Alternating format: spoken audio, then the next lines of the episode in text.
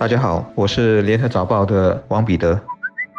各位听众，大家好，我是新民日报的朱志伟。目前的大环境是，我国的疫情虽然受到控制，但周边还有欧美许多国家疫情仍然严重，国际社会的经济短期不会见好。而人人在担心工作受到影响的情况下，有一种负面心理或许更加的浮现，那就是排外情绪。最近由民情联系组所做的调查，多少就显示了比较利好的消息。多数新加坡人并没有强烈的排外情绪，并认为对外来人才保持开放是重要的，而其。中又以失业者对外国人更容易产生负面观感，我想这个可以理解。如果自己没有了工作，却又看到外国人保住饭碗，心理上难免就不舒服。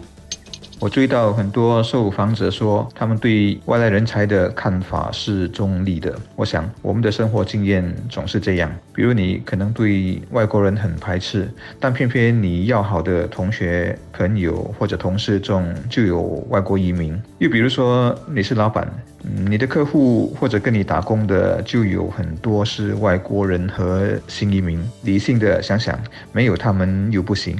总之。这肯定不是一道简单的是非题，很多受访者是没办法斩钉截铁地告诉你说他很愿意接受外国人，或者很不愿意接受，一个也不要。因此，中立就成了很多人的选择。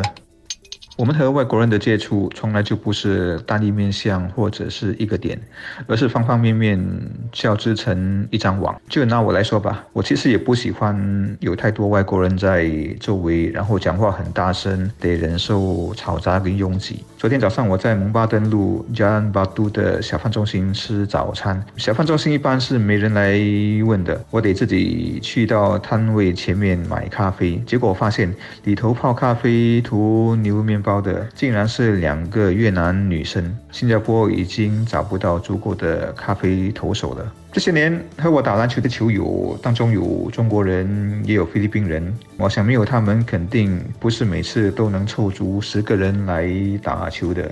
我也跟一些早报同事说过，如果没有外国的老中青同事，包括中国和马来西亚背景的，那我们要怎么样维持水平呢？而读者又愿不愿意接受一份质量比较差的报纸？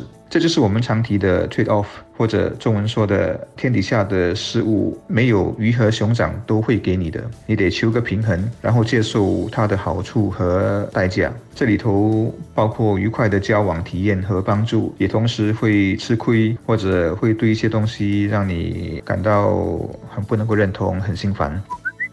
根据社会生物学家和心理学家的说法，所有人类都天生倾向接近熟悉的脸孔，这是进化使然。因陌生的脸孔可能会带来危险，应该避免。而且，一般人对于外来人才产生负面的看法，往往也源自于自己的空间遭到侵犯，比如说公共交通工具拥挤、工作机会被剥夺，还有不习惯对方的生活或说话的方式等等。然而，社会的进展带来经济开放，开放所带来的好处。当然是经济增长，人们可以生活得更加安逸。只是开放的经济需要人才，而且是来自不同地方的人才。问题是何谓人才？我们能接受大企业的 CEO 是外来人才，但公司里帮忙修电脑的外国人算人才吗？修电脑难道新加坡人不能做吗？这并不是容易回答的问题，因为它也牵涉到市场的供需。一般老百姓其实也不会知道，除了大公司大企业请来的顶尖人才之外，还有什么行业？是因为国内就是因为缺乏，所以必须依赖外国进口。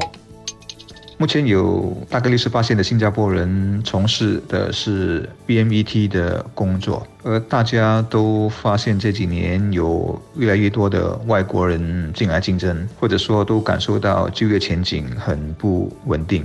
我想下来，我们的劳资政三方更应该对焦这一阶层的担忧和困境，得好好思考对策。我一个朋友的孩子原本在英国工作，疫情来了，他问雇主能不能让他回来新加坡，然后远程办公。他的雇主答应了，因此这几个月下来，他都是在新加坡晚上开着电脑上班的。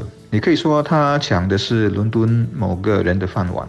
但反过来看，世界各地的人才以后也可以用这个方式，在某个城市做着新加坡人原本可以在三顿道或者来福士坊的办公室所做的工作，而根本就不必申请什么准证来新加坡。换句话说，未来的竞争是跨国界、无国界的。有一个新创的网络成语“细思极恐”，就是仔细想想就会觉得极为恐怖，而这个恐怖感可能已经在很多人的心目中挥之不去了。所以今天的关键词其实是更妥善的经营，也就是说，抓紧外国人才进入本地就业市场的渠道。什么是我们真正需要的外国人才？确保他们不是来抢饭碗，而是来创造更多饭碗。与此同时，我们也要处理好公共空间居住和公共交通空间不要过于密集，并要更有意识地进行更多的对话与交流，让彼此多沟通。这样的话，凝聚力就能逐渐的加强。其实，放眼世界上许多国家，强烈的排外心理都和国家的经济表现差劲有关。有的国家甚至还演变成暴力冲突，本已撕裂的伤口撒上了盐，更难愈合。我们都需要从别人的经历中吸。取经验，一场疫情让许多国家的经济格局产生了变化，我国也不例外。当下的新布局，我们更要小心翼翼地走着。一些行业要重新部署，一些需要提升科技。而对于广大的工友来说，可能这也是一次工作技能大洗牌，不再适用的做法要舍弃，新的工序要学习。如果新加坡人都能在这一波的转变中应对有方，我们不仅不用怕失去工作，我们也能期。带新的外来人才，为我们的经济增值，为工人的薪金增值。